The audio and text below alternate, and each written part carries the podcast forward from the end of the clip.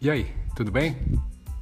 Ó, seja muito bem-vinda e muito bem-vindo a mais um episódio do podcast da Dante Dog Works, comigo, Dante Camacho, idealizador da Dante Dog Works.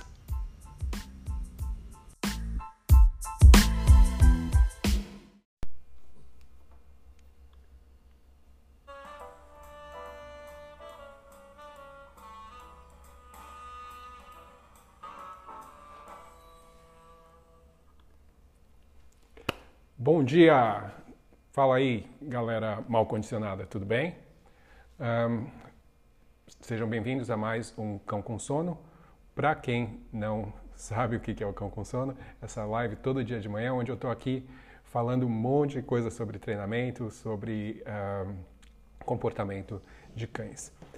Se você ainda não me conhece, meu nome é Dante Camacho, criador da Dante Dog Works, apaixonado por cães, trabalho com isso há mais de 20 anos é um prazer ter você aqui no Cão com Sono, uh, compartilhando aí uh, conhecimento, fazendo suas perguntas. É muito importante também a sua participação. Inclusive, se você está aqui logo de sem, sem saber onde você caiu, aproveita, se inscreve no canal, dá uma curtidinha no vídeo, que isso ajuda bastante. O YouTube passa a gostar mais dos nossos vídeos e compartilhar com mais pessoas. E a ideia é sempre essa: compartilhar com o máximo de pessoas possível o, conhecimento para ajudar as pessoas a conviverem melhor com seus cães, ajudar profissionais a treinarem seus cães, os seus clientes melhor os seus cães também melhor. Um, e a gente só consegue isso realmente compartilhando, espalhando para todo mundo. Então, seu comentário é importante, sua curtida é muito importante e também uh, que outras pessoas fiquem sabendo disso, sabendo do cão com sono. Hoje eu escolhi falar de um assunto que eu acho, uh, obviamente, como todos os assuntos que eu uh, proponho aqui, uh, assuntos bastante importantes, mas esse é, uma, é meio que uma curiosidade também, de certo modo, porque isso é algo que eu tenho as minhas particularidades, né? eu, eu gosto de um jeito, mas uh, tem também a questão geral que tem a ver com a funcionalidade das coisas. Hoje a gente vai estar falando sobre equipamentos de treinamento. Quais são os, os equipamentos que eu considero essenciais e quais são os equipamentos que eu tenho na minha caixinha de ferramentas que eu acho que é importante para um adestrador ter, quem está começando a treinar cães, uh, se quer realmente ter possibilidades, né? Eu acho que equipamentos uh, devem servir para isso, para trazer mais possibilidades para o treinador. Então, uh, uma ressalva aqui, né? Existem diversos tipos de equipamentos de treinamento e isso acredito que sempre vai existir e cada vez vão lançar equipamentos novos para facilitar, seja o ensinar o cão ou simplesmente controlar o cão. Uh, alguns equipamentos são feitos para facilitar recompensar o cão, outros equipamentos são feitos para facilitar punir o cão. Uh, existem diversas possibilidades aí com o equipamento, mas a gente tem que lembrar que cães já vêm sendo treinados há centenas, milhares de anos e de uma forma ou de outra, tendo ou não uma tecnologia nova, aquele equipamento super né, diferenciado, uh, as pessoas conseguiam treinar os cães antes disso também, antes de se ter esses equipamentos. Então, um, salvo os equipamentos que eu considero essenciais, porque também tem a ver com questão de, de segurança, né? Uh, a gente pode muito bem treinar cães sem, por exemplo, ter um alimentador eletrônico, né? Então, não é uma coisa assim que vai falar, nossa, assim você não vai conseguir treinar seu cão. Então, é, é importante a gente lembrar disso. Eu, dentro da minha metodologia, que tenta seguir sempre o, o que tem de mais uh, moderno dentro da ciência do aprendizado e o mais comprovado, mas também o que vai sempre prezar mais pelo bem-estar do animal, vou escolher sempre ferramentas que causem o mínimo de desconforto possível e que me tragam o melhor, uh, melhor desempenho possível, seja lá o que eu esteja tentando fazer com essa ferramenta. Como eu falei, às vezes tem a ver com controlar, às vezes tem a ver com sinalizar, às vezes tem a ver com recompensar. Então vou tentar usar o que tem de melhor uh, de mais moderno, de mais eficiente também, mas sempre tentando prezar pelo bem-estar do cão. Então, isso quer dizer que, não, eu não vou usar enforcadores, não vou usar, seja de metal, seja de tecido, não vou utilizar coleiras de choque. Eh, esse tipo de equipamento está fora da minha lista, não é vai ser coisa que eu vou excluir dos equipamentos que eu vou utilizar com os meus cães. Não importa aquelas guias unificadas também, que na verdade é um enforcador de tecido, também está fora do, do, da minha lista aí, tá? Porque eu não considero que eles sejam imprescindíveis para se treinar um cão e a questão do bem-estar acaba ficando comprometida quando você está utilizando esse tipo de, de equipamento, especialmente quando você sabe que eles não são imprescindíveis, que você pode fazer uh, treinar os cães sem isso, tá? Então, vamos lá. Qual é a minha, a minha lista uh, de equipamentos. Né? Eu fiz aqui, eu vou tentar mostrar um pouquinho, ilustrar também um pouco com imagens aqui enquanto eu estou uh, conversando com vocês. Uh, Para quem entrou agora, né, uh, vale aí a lembrança de dar um joinha aí. Eu já vi que teve gente que deu. Bom dia, Ana Paula, tudo bem? Dá um joinha aí. Se você, obviamente, não está aqui no YouTube, não está vendo na hora, está vendo depois, funciona do mesmo jeito, você pode dar o joinha também. Mas se você estiver no uh, podcast, é, ouvindo isso agora no podcast, pois dá lá uma avaliação no, no podcast que também é, é, bem legal. Bom, primeira coisa que eu vejo como questão de equipamento, que é meio que uh, senso comum, né? A maioria das pessoas também vai uh, utilizar isso, não só como equipamento, mas como uma, algo de por segurança também né, não para treinamento, mas para segurança, equipamento de segurança, seria uma coleira. Né? E isso é o que eu, uma das coisas que eu vou estar tá aí buscando uh, adquirir para o meu cão. Essa coleira ela vai servir então, por exemplo, para ter uma medalha para o cachorrinho, né, tal como identificação. Daí que ela entra como equipamento de segurança no caso do cão não uh, se perder ou qualquer coisa. Né? Então ter aí um equipamento de segurança é interessante. No caso de você ter um cão, por exemplo, que é surdo, daí tem uma outra finalidade, né? Porque você pode ter isso como um localizador para o cão. Se você tem um sininho, por exemplo, uh, isso vai ajudar o cachorro. Lembra que ter um sininho numa coleira de um cão que não é surdo é, não é o aconselhável, tá? Porque aquilo deve incomodar muito. Então, uh, o legal é que, se, mais se você tem um cão é que é surdo, isso pode ser uma forma de você uh, facilitar aí o, o seu convívio com o cão, porque dependendo da situação, você não sabe onde o cão está, você chama, você não consegue uh, que o cão te ouça, óbvio, se é um cão surdo, mas pelo menos com o sininho você poderia aí uh, localizá-lo com mais facilidade, porque quando ele se movesse você ia ouvir o sino. Então, essa seria a questão. Uma coleira, tem muita gente que não usa coleira como equipamento de treinamento. Eu ainda uso, tá? Mas com bastante ressalvas aí, com bastante cuidado. Por quê? Porque uh, não é eu que inventei isso, mas existe já tá, há bastante tempo bastante informação e estudos uh, mostrando o quanto é perigoso a questão da pressão no pescoço dos cães, uh, a questão dos trancos, do impacto né, de uma coleira batendo no pescoço de um cão. E isso, independente de você utilizar isso no seu método de treinamento, né, tem gente que trabalha baseando com, com, como parte do elemento do seu, do seu trabalho, dos elementos de treinamento, a utilização de trancos né, ou de enforcamento. Independente disso, o, se você, vamos supor, usa uma coleira e seu cachorro constantemente puxa ou constantemente dá trancos, isso pode ser um, um problema também, pode gerar danos físicos no seu cão. E isso é algo que pode diretamente também influenciar o comportamento do cão, trazer problemas de comportamento. Então, um, eu vou inclusive dar um, um oi aqui, bom dia para vocês, galera, para um monte de gente que entrou aqui, mas tem um, um convidado ilustre aqui, Ricardo, que está dizendo que para ele é boa noite, porque ele está lá no Japão. Legal, Ricardo. Uh, é, essa é a vantagem né, da internet. A gente consegue falar mesmo ao vivo com gente em qualquer lugar do mundo. Muito bacana.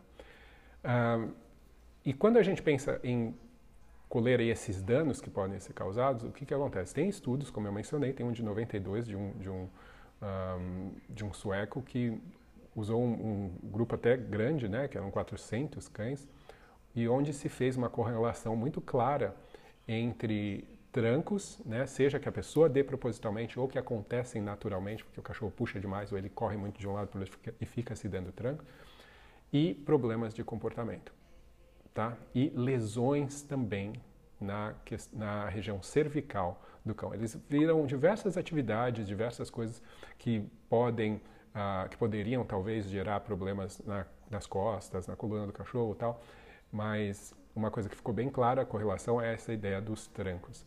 E daí tem outras coisas também, tem a ver também com a tireoide do cachorro que fica na região do pescoço, que pode ser danificada. E daí a gente está falando de questão hormonal afetada, né? Então pode trazer diversos problemas. Então eu tomo bastante cuidado usando a coleira. Uh, de preferência, eu vou tentar achar uma coleira mais grossa. É difícil de achar, tá? Mas as coleiras mais grossas tendem a ser mais seguras, também porque esse impacto né, seria distribuído. Né? No caso do cachorro, uh, se der um tranco, né, ou tomar um tranco por qualquer que seja o motivo. Então, o ideal seria uma coleira um pouco mais larga. Uh, mas eu vou utilizar a coleira assim, por quê? Porque eu vejo que, assim como diversos outros animais, quanto mais próximo da cabeça você tiver controle, mais fácil vai ser para você ter o controle físico e direcionar o cachorro. Então, se você está tentando fazer isso fisicamente, ou seja, utilizando uma guia, isso vai ser uh, mais fácil quando você está usando uma coleira. Um, mas você também pode trabalhar, e daí existe essa opção, né? O que eu tento fazer é ter a opção de fazer com as duas coisas. E o que, que isso significa? Eu não só vou usar uma coleira, mas eu também posso utilizar uma peitoral. E o que, que significa uh, usar uma peitoral? Não é qualquer peitoral. Se vocês veem nessa fotinha aqui, eu vou até tentar ampliá-la para vocês. Uh, vocês veem que é uma, uma peitoral que se prende na frente do cão, também prende atrás. Essas peitorais que, vendem, que prendem na frente, existem diversos tipos, né? Elas, elas foram criadas para tentar facilitar exatamente esse controle, já que uma peitoral pode sim fazer com que seja mais confortável para o cão a ideia de puxar, né? inclusive incitando a puxar mais, dependendo de como uh, do resultado dele puxar. Mas isso também vai acontecer com a coleira. Tá? Mas a, a peitoral passa a ser um pouco mais confortável. Mas a regra é, se o animal puxa e ele consegue ir para onde ele quer, ele vai puxar mais. É normal, como qualquer outro comportamento. Se traz um resultado favorável, tendência é ele acontecer mais.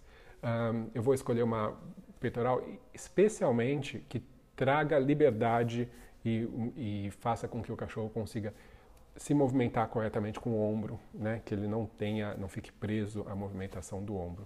Então, vou tentar usar isso. Se eu for trabalhar com filhotes, por exemplo, pequenos, uh, geralmente uh, vai ser com, com peitoral mesmo. Eu acredito que os cães vão se desenvolvendo fisicamente, vão desenvolver musculatura também, e isso vai fazendo com que o corpo deles, no geral, fique um pouco mais resistente também, óbvio, a certos impactos. Então, cães que usam coleira muito cedo, como equipamento de treinamento, pode ser é mais arriscado do que um cachorro que é adulto né? até porque os cães, dependendo do tipo do cachorro, têm uma musculatura na região do pescoço muito mais forte.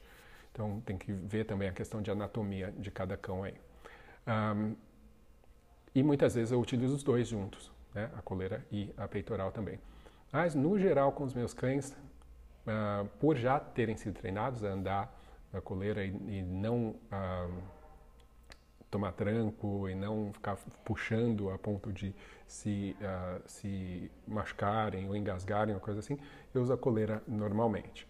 Uh, é mais prático, porque você deixa o tempo inteiro no cachorro, né? E, tem, e, e isso, mas um, não é o que a maioria das pessoas deveria estar usando se for pensar no bem-estar uh, do seu cão. Muitos cães, até aprenderem a andar na coleira corretamente, entenderem sob pressão, né, a ceder a pressão, que isso é uma coisa bastante importante, deveriam estar aí usando também uma peitoral, pelo menos, para, uh, ah, nesses momentos onde ele não consegue ainda lidar com as situações, pelo menos ele seja contido de uma forma que não vai machucar o cachorro, que diminua o risco, pelo menos, disso. Tá? Então, eu, coleira ou peitoral é uma das coisas. Daí, próximo, a petisqueira, essencial, tá? Porque, óbvio, eu vou estar carregando o petisco comigo. Poderia carregar o petisco de outras formas? Sim, poderia colocar o petisco no bolso e tudo mais. Mas muitas vezes eu vou usar a petisqueira exatamente como um, discriminativo, um sinal de que a gente vai treinar, o que esse momento aumenta muito a chance de a gente se, uh, recompensar o cão. E por que, que eu faço isso? Por que, que eu quero criar esse discriminativo?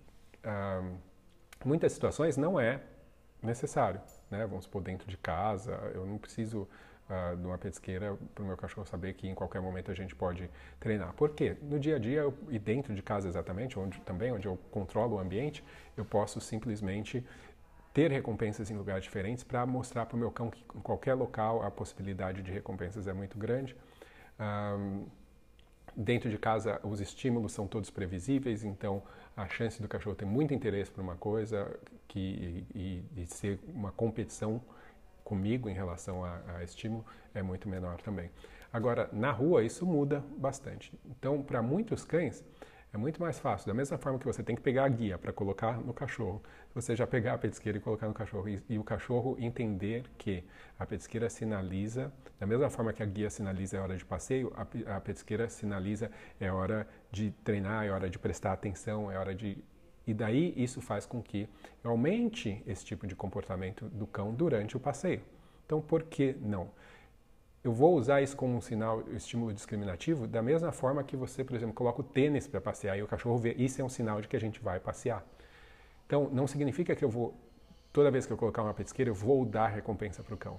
Mas como isso é uma coisa que acontece muitas vezes durante o treino, o cão vai fazer essa associação de que, olha, o cara está de pesqueira, isso significa que tem uma chance muito maior da gente ser recompensado. Então eu vou ficar mais atento, eu vou responder mais a isso, vou fazer mais aquilo tal.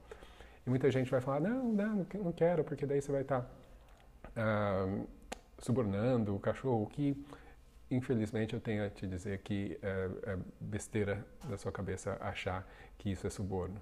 Uh, suborno seria eu... Uh, porque é a mesma coisa que você, por exemplo, colocar uma roupa de sair. Tá? Você coloca uma roupa de sair, isso sinaliza para os seus filhos, por exemplo, ah, a gente vai sair. Né? Como eu falei, a mesma coisa você colocar o tênis de passeio, isso sinaliza para o seu carro, ah, agora é hora de passear. Então, quando eu vejo o tênis de passeio, eu fico hiper excitado. A única diferença é que quando eu vejo a petisqueira, eu fico mais focado. Então, uh, é a mesma coisa que eu pegar saquinho de cocô, o cachorro já né, e faz parte do meu passeio, eu, posso, eu simplesmente incluo isso no passeio também, mesmo que eu passe o passeio inteiro sem recompensar o cão, tá? Simplesmente porque eu estou nesse nível já de, de treinamento. Uh, mas é uma coisa que para mim é essencial. Eu acho que é um equipamento de treinamento, não é só um, um lugar para guardar a recompensa de comida, é um equipamento de treinamento. E é interessante, né, que tem muita gente, por exemplo, que acha que não usa uh, esse tipo de artifício, de aviso para o cão. É muito comum você ver treinadores que usam colete de treinamento inclusive competem com colete de treinamento, treinam o tempo inteiro com colete e acham que isso não é um discriminativo. Porque não é uma petisqueira na cintura, acho que o cachorro não reconhece que porque está com aquele colete é hora de prestar mais atenção, é hora de notar que a chance de ser recompensado é muito maior. Então tem adestrador que usa colete. Então é a mesma coisa que você está usando uma petisqueira. Tá? É até muito mais óbvio, inclusive. Então uh, você pode se desprender dessa ideia de que a petisqueira seria algo ruim, é uma, uma forma de suborno do cachorro. Tá?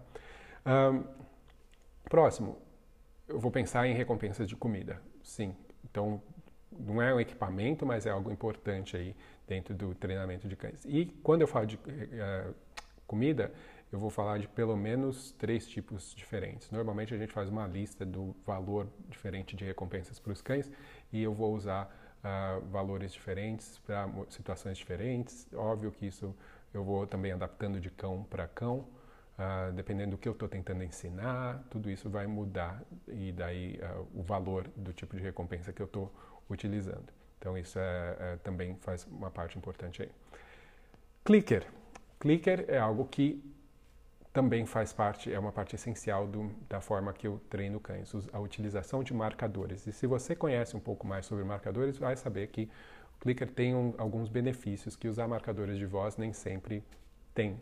Então, o Clicker é um equipamento essencial aí que eu adiciono à minha caixinha de ferramentas.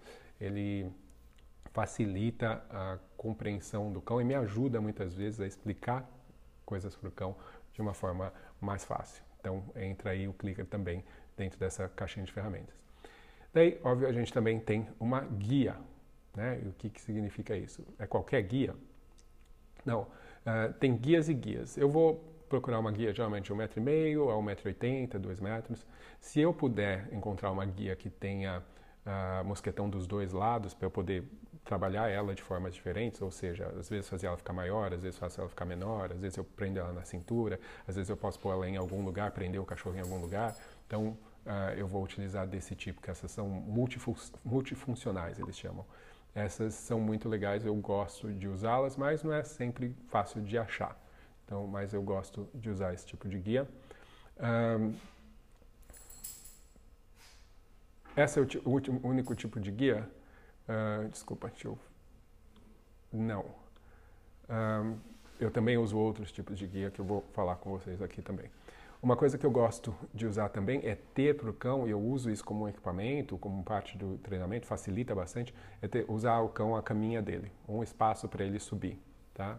Uh, pode ser um tapetinho, uma caminha. Eu gosto da ideia de camas elevadas, tá? ou seja, acima do chão, simplesmente porque fica mais fácil para o cão notar a diferença entre estar em cima e entre não estar em cima da cama. Então, é algo que eu vejo aí que tem uma utilidade bastante grande quando eu estou ensinando o cachorro, obviamente, a ir para a caminha, quando eu estou ensinando o cão a se acalmar. Eu posso usar como uma forma de target para direcionar o cão, vamos supor que o cachorro vá correndo até lá na frente, eu posso pôr a caminha lá como uma referência para ele. Então, tem diversas formas, eu uso também dentro do uh, como, como outras funções também, como, deixa eu ver se eu consigo descrever, uh, ponto de partida de treinamento. Né? Tem um, um termo, é que eu não sei exatamente como traduzir o termo, mas seria mais ou menos isso, o, o ponto de partida, ou seja, um lugar onde o cachorro uh, pode usar esse lugar para me informar que ele está pronto para começar a treinar. Tá? Então tem um processo aí disso para para treinar e usar isso dessa forma, mas é, um, é uma forma também que eu utilizo. Uh, outra coisa que a gente pode usar é para fazer parte dos ciclos de treino.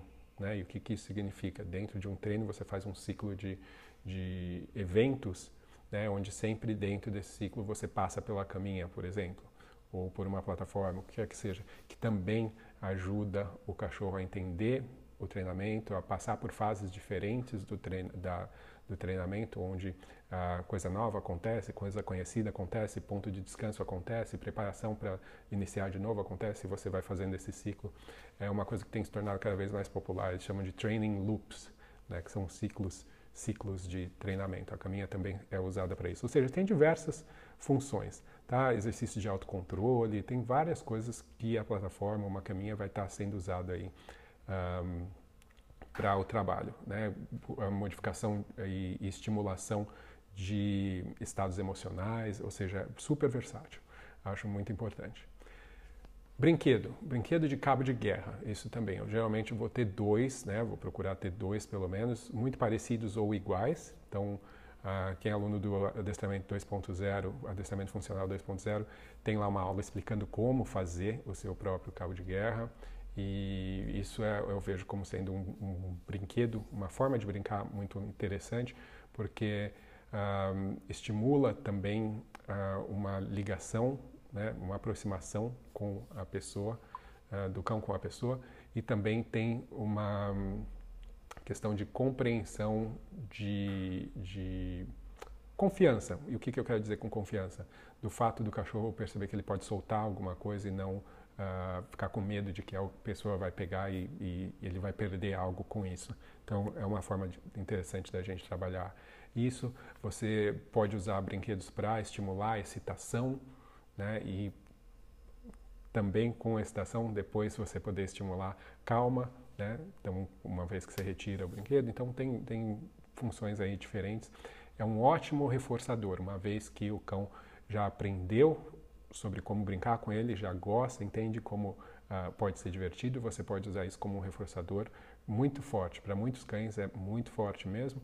E o fato dele ser um cabo de guerra faz com que a recompensa esteja sempre dependente de você, ou seja, tem que você estar tá envolvido, né? senão não, não tem a diversão de puxar. Então, isso é algo que também é, é bastante importante, bastante interessante, dependendo do que eu estou tentando ensinar, e eu vou priorizar, por exemplo, recompensas próximo a mim, eu vou usar o cabo de guerra em vez de usar outros tipos de, um, de brinquedo. Tá? Então, esse seria outro equipamento. E daí também vou ter brinquedos de jogar. Então, pode ser bolinha, pode ser qualquer frisbee, outros tipos de brinquedo.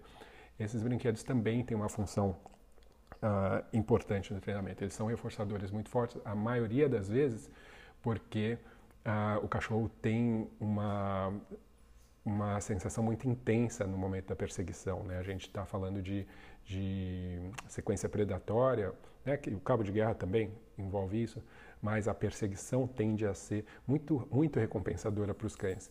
Então, por isso tem muito cachorro que vai simplesmente ficar brincando de bolinha, correr atrás, correr atrás, correr atrás, correr atrás, até desmaiar, né? Porque tem, ele faz ele sentir muito bem, tem uma sensação muito gostosa em perseguir. Então, se eu consigo acordar, despertar isso no cão, é algo que pode ser muito útil depois para mim como uma forma de recompensar o cão.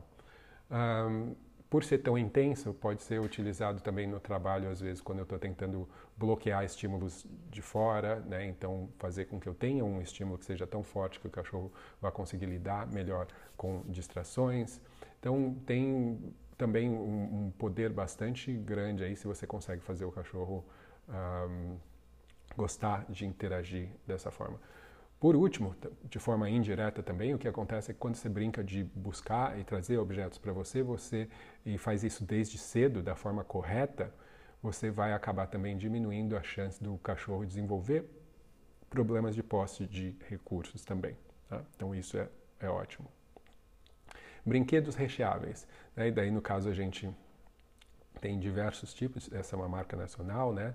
Uh, da Pet Games onde você coloca coisas dentro. A gente tem outros também, como por exemplo o Kong, uh, onde você coloca coisas dentro para que o cachorro fique lá né, tentando tirar. Você muitas vezes congela coisas dentro, o cachorro fica lambendo. Esse processo de ficar lambendo, de ficar tentando tirar algo de dentro ou às vezes mordendo mesmo, pode ser bastante terapêutico, vamos dizer assim, para os cães, e isso é algo que muitas vezes eu vou querer dentro da minha sessão de treinamento né, ou de uma sessão ou de, da minha uh, organização preventiva ou de manejo de ambiente para uh, conseguir alguma coisa com o cachorro, seja um estado emocional, seja recompensar algum, alguma situação, fazer associações positivas com algumas associações. Vamos supor, chegou uma visita, o cachorro ganha o Kong recheado dele, então né, faça uma associação uh, positiva e que acalma o cão ao mesmo tempo. Então, isso também seria uh, uma das coisas essenciais que eu teria. E também aqueles brinquedinhos de roer, né, que tem mais ou menos o mesmo propósito também. Pode, uh, só que daí não tem a questão de alimento dentro. Então, mas para muitos cães é super é, importante ter algo para roer. Uh, e os meus cães, no geral, eles têm disponível o tempo inteiro. Tem outros, né? Esses, por exemplo, são brinquedos uh, de plástico, nylon, né? Você tem uh, várias marcas nacionais também que fazem isso. Mas você tem outras coisas também, como, por exemplo, casco de, de vaca, chifre, essas coisas que também podem ser usados para essa finalidade. Um timer, ou seja, um relógio, alguma coisa onde eu possa medir tempo, quantidade de tempo muito importante porque é muito comum, especialmente se você se envolve, se você ficar empolgado com o treinamento, é muito comum que você perca, se perca no, no treino e acabe treinando mais do que você deveria. Isso, o que, que, isso quer dizer? Que você treinou além do ponto eh, um, ótimo para o cachorro, onde quando você treina além, o cachorro, ao invés de, de evoluir, ele começa a decair na performance dele. Então, o timer ajuda isso, o timer ajuda para você conseguir manter determinados critérios, né? Então, vamos supor que você está tentando aumentar o tempo que o cachorro faz algo e contar de cabeça nem sempre é confiável, então o relógio pode ajudar nesse aspecto também. E é muito interessante quando você vê cães que estão acostumados com isso, eles conseguem perceber o som do alarme e sabem quando uma coisa vai acontecer ou não, ou quando uma sessão vai parar, ou quando vai começar, né? simplesmente porque eles se ligam rapidinho o quanto o som de alarme tem uh, de valor né, para eles. Eu vou dar uma olhada aqui nas perguntas, se tem alguma pergunta que está relevante aqui. Uh, aqui a Ana Paula pergunta: Dante, tu ainda usa a petisqueira sempre nos passeios com os teus? Ou hoje em dia não é mais necessário para os teus cães? Pergunto por curiosidade mesmo. Para mim já se tornou hábito vestir a petisqueira. Um, não é necessário, tá? mas eu costumo usar assim. Né? Eu, até porque eu tenho cães diferentes em momentos diferentes. Meus cães não são todos treinados, né? Eu, na verdade, todos sabem alguma coisa, mas eles têm níveis diferentes de treinamento. E também muitas vezes por ser muito mais prático do que. Porque já está ali, já está pronto, eu já tenho a minha petisqueira, ela está sempre ali com uh, petiscos dentro, né? Uh, eu uso muito comumente ração, então eu posso deixar ali por bastante tempo, não é algo que eu tenho que ficar uh, o tempo inteiro recolocando e tal. Então é muito fácil, sair de manhã, só passo, pego e coloco na cintura e daí eu não coloco só isso na petisqueira, né? Eu também coloco brinquedo, também coloco apito, saquinho dos cachorros, está tudo ali. Então é como se fosse uma pochete que uma pessoa usa para sair para passear. Então normalmente eu vou usar sim, tá? Mas uh, tem momentos menos frequentes, mas tem momentos também que eu saio sem. Tá? Então não é uma coisa assim, ah, se eu não colocar eu não vou sair com o cachorro mas eu vou dar preferência de uh, usar. Sim. Um,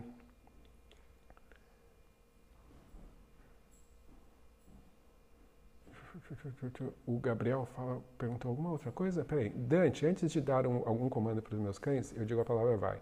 Tem sido um ótimo sinalizador. Sempre que emita a palavra, eles ficam esperando algo, sabendo que vai uh, treinar. O que acha? Ah, legal, Gabriel. Eu vejo que, na verdade, a, a palavra vai, ela não é um, um, sinal de nada, né? Ela é um, quer dizer, não é um comando, né?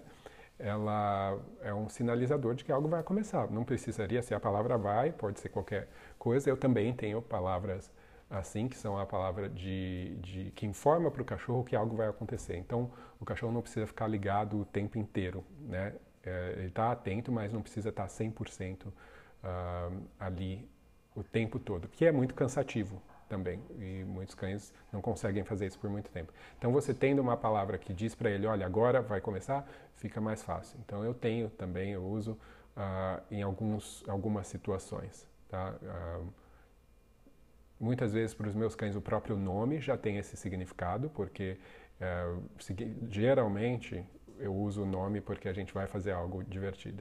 Eu me policio bastante para não usar o nome para outras situações. Então, uh, geralmente o nome já faz eles ficarem né, atentos que algo vai acontecer, vai pedir alguma coisa. Mas, especialmente com a Vivi, eu, uh, esse uso da palavra eu usava antes, quando eu trabalhava mais com ela, questão de corrida, de flyball, de, de competição, né, onde a gente cria uma, como que se diz? Como se fosse uma... Você vai enchendo aquele cachorro de expectativa, né? Como se você estivesse pegando um balão e enchendo de ar. Então, cada soprada que você dá é como se você estiver... Vai, vai, vai, né? No caso do seu comando. No meu caso, eu uso outra palavra, mas... Uh, e daí libera, daí você solta, e daí todo aquele ar que vai acumulando, né, sai de uma vez, então o cachorro posta aquela explosão né? Então usava mais para isso, mas a forma como você, que você está usando, se está trazendo resultado, o cachorro está conseguindo entender melhor, então com certeza está certo. Tá? Então essa, essa é sempre a melhor resposta, o cachorro que vai dar essa resposta um, para gente. Então, uh, outra coisa que eu uso como equipamento de treinamento, a maioria das pessoas já vai ter isso, mas eu uso também para treinar, é a ideia de ter potes de, de alimento do cachorro né, que pode ser de preferência mais de um. A maioria das pessoas tem um de água e um de comida, mas eu vou usar isso para finalidades diferentes. Né? Quem já fez o jogo do pensar, por exemplo, ter o potinho ali, ensinar questão de autocontrole, mas ao mesmo tempo uh, ensinar, às vezes, até como um, um, uma referência, né? um ponto para onde o cachorro tem que ir, né? Um, uma estação de recompensa, também pode ser usado o pote, então tem diversas funções. O que é uma estação de recompensa? É um ponto onde o cachorro sabe que ele vai ser recompensado sempre, sempre naquele mesmo lugar, independente do que ele estiver fazendo e onde ele estiver fazendo, a recompensa sempre vai vir no mesmo lugar. Então isso ajuda o cachorro a aprender a, a não ficar dependente de você ter que estar com a recompensa sempre. Ele sabe onde vai estar uh, essa recompensa. Muita gente usa alimentador eletrônico. Eu tenho alimentador eletrônico, inclusive, para isso, mas uh, eu posso muito bem usar simplesmente um pote. Tá? Então é uma forma aí. No caso, usar dois, depois também ajuda a trabalhar a questão do andar na guia sem puxar, que você pode usar como elementos de distração, uh, ou elementos de direcionamento né? e, e, e, autocontrole ao mesmo tempo. Então tem várias funções aí, algo que todo mundo tem, no geral, para o seu cão. Um, tapete de forrageio é algo que também é muito legal, não só pela questão do EA, né, do enriquecimento ambiental, uh, mas eu também uso como ferramenta, como equipamento de treinamento. Então, como uma forma de gerar uh, uma zona de recompensa também pode ser utilizado, pode ser utilizado como uma forma de criar uma distração específica. Uh, quem está agora, como eu mencionei também no adestramento funcional 2.0, a gente tem várias aulas sobre guarda de recurso, então é, eu às vezes uso o tapete forrageio para facilitar em alguns exercícios, né, para ensinar o cachorro às vezes a vir quando chamado, também tem várias formas de você utilizar esse equipamento. No curso, inclusive, os, os alunos aprendem como fazer um tapete de forrageio para o seu cão. Então, é uma outra ferramenta aí que eu acho que é essencial, simples, que uh, todo treinador deveria ter. Por último, uma coisa que é, eu vejo também que é extremamente importante, que eu acho que todo adestrador deveria estar fazendo, é filmar o seu treino. Então, ter um tripézinho, putz, é relativamente simples hoje de achar, né? E mesmo na quarentena, você pede no Mercado Livre e eles vêm entregar. Mas se você não tem, simplesmente se você tem um celular, você colocar dentro de uma caneca, por exemplo, assim em pé, você vai ter um suporte onde você vai conseguir filmar o seu treino. Filmar o seu treino é uma das formas de você evoluir mais rapidamente dentro do treinamento. Mas não é só filmar, obviamente você tem que assistir depois, né? E tentar identificar as coisas que você fez certo, identificar as coisas que você pode melhorar, coisas que talvez você não tinha notado durante o treinamento, reações do cão, perceber quando as coisas acontecem para conseguir fazer a ligação da causa e da consequência com as suas ações. Então, ah, muito importante né, você usar a câmera do seu celular ou se você preferir usar outra no treinamento. Então, ter aí um tripézinho, a coisa vai ajudar nesse aspecto. Não é só para tirar foto e filmar e fazer postagem no Instagram, mas como um equipamento de estudo mesmo. Você ter para você melhorar, melhorar como adestrador. Filmar o seu treino, não para mostrar para os outros, né? a não ser que você queira mostrar para alguém que possa te ajudar a fazer críticas construtivas, a melhorar o seu treinamento. Mas não, para você usar como material de estudo seu, para você olhar e falar, putz, legal, isso aconteceu, ah, aqui talvez eu pudesse fazer de uma forma diferente. E daí você levar essa mudança para próximo, a próxima sessão de treinamento, ou até mesmo durante o treino. Muitas vezes eu faço isso Uh, no, no, meio do treino mesmo. Eu filmo alguma coisa, paro imediatamente, olho, já mudo na próxima repetição, ou faço mais, ou mudo o jeito que eu estou recompensando, a posição que eu estou recompensando, o comando que eu estou dando, o jeito que eu estou me movendo, tudo isso, né? Ou mudo algo no ambiente que uh, filmando eu considero ser muito mais fácil de conseguir perceber essas coisas. Então, filmar o seu treino é algo que eu recomendo aí para uh, todo mundo. bom, esses são os equipamentos que eu vejo como sendo essenciais e o porquê que eu vejo como sendo essenciais.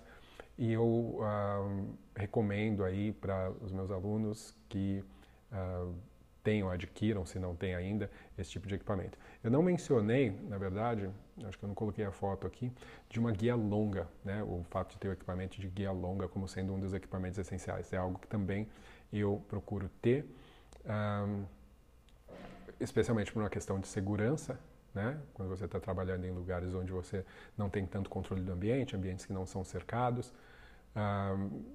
Quando você está trabalhando com cães que não são seus, ainda mais, né? Porque é uma, uma responsabilidade dupla, não só por aquele animal, mas também o, pelos donos né, desse animal. Você tem que ter, garantir maior segurança. Um, e eu, eu, vejo como sendo um equipamento bastante útil nesse aspecto. Um, você consegue também, por exemplo, né, o primordial é a segurança, mas você também conseguiria, por exemplo, impedir um processo de autorrecompensa de um cão. Então vamos supor que o cachorro ele acha uma trilha, ele começa a seguir ela e você chama ele, ele não vem. Né? Mesmo que se fosse um lugar cercado, o fato dele não vir uh, e continuar seguindo essa trilha, esse odor, faz com que o cachorro continue se recompensando naquele momento. E por ser o tipo de comportamento, na verdade, o comportamento em si não é nem um pouco problemático. O problema é você não conseguir uh, ter um, um, uma resposta do cão. Né? Então, você conseguir impedir que o processo de recompensa continue faz com que pelo menos aquela situação seja um pouco menos pior do que ela já é. ela já não é uma situação legal, ou, uh, mas você consegue impedir que a recompensa dele por se afastar de você e por te ignorar fique cada vez melhor, cada vez maior. Você consegue parar pisando na guia em algum momento e daí trazendo o cachorro, recompensando ele por estar perto de você, mas é, tem, poderia ter essa função também. Um, o Real Caninos pergunta: Você não acha melhor usar guia retrátil do que uma guia longa? Provavelmente está perguntando.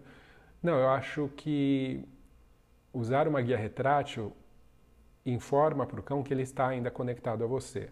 Né? Então, em áreas, por exemplo, urbanas, em situações um, onde eu quero que o meu cachorro tenha um pouco mais de liberdade de movimento, eu acho que uma guia retrátil funciona tranquilamente, desde que o meu cão conheça as regras de guia.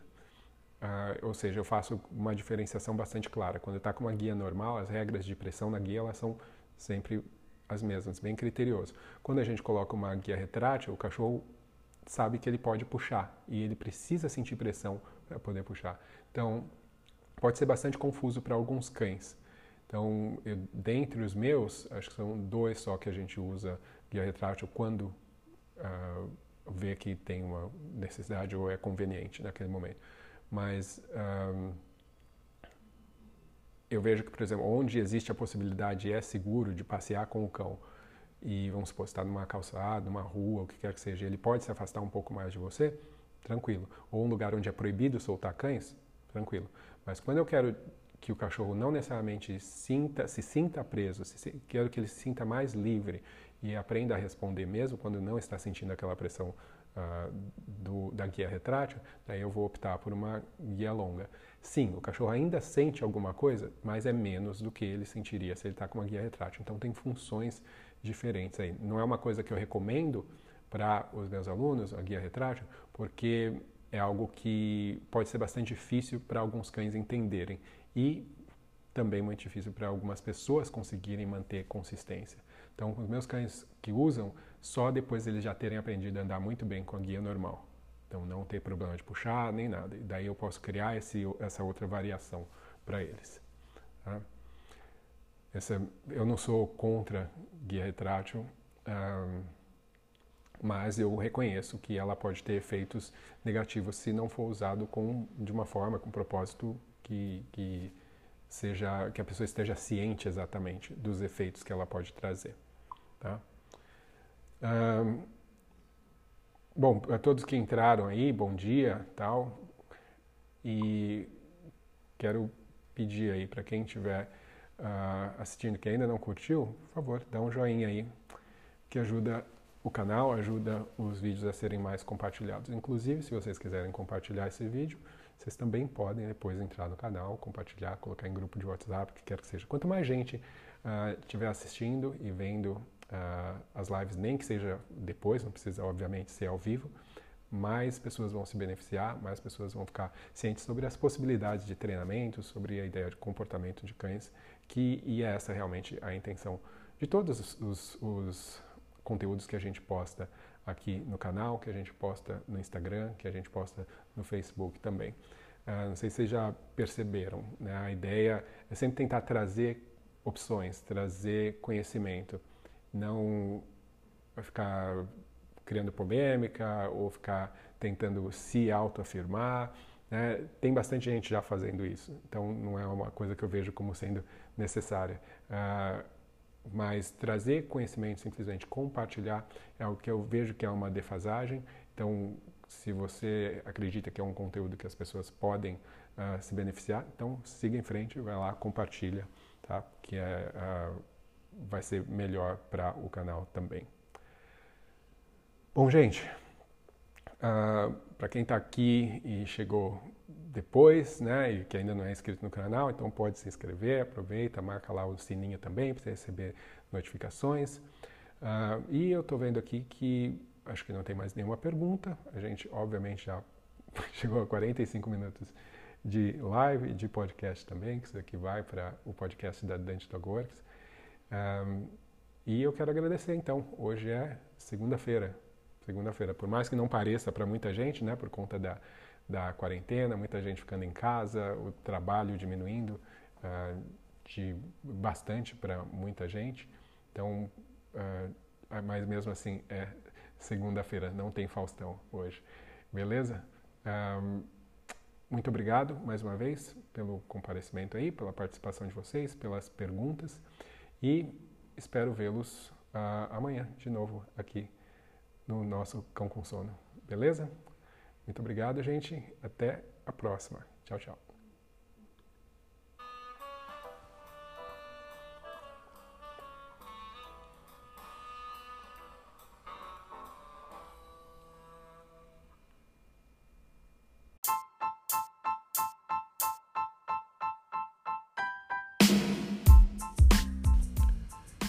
Então, pessoal, esse foi mais um episódio do podcast da Dante Dog Works.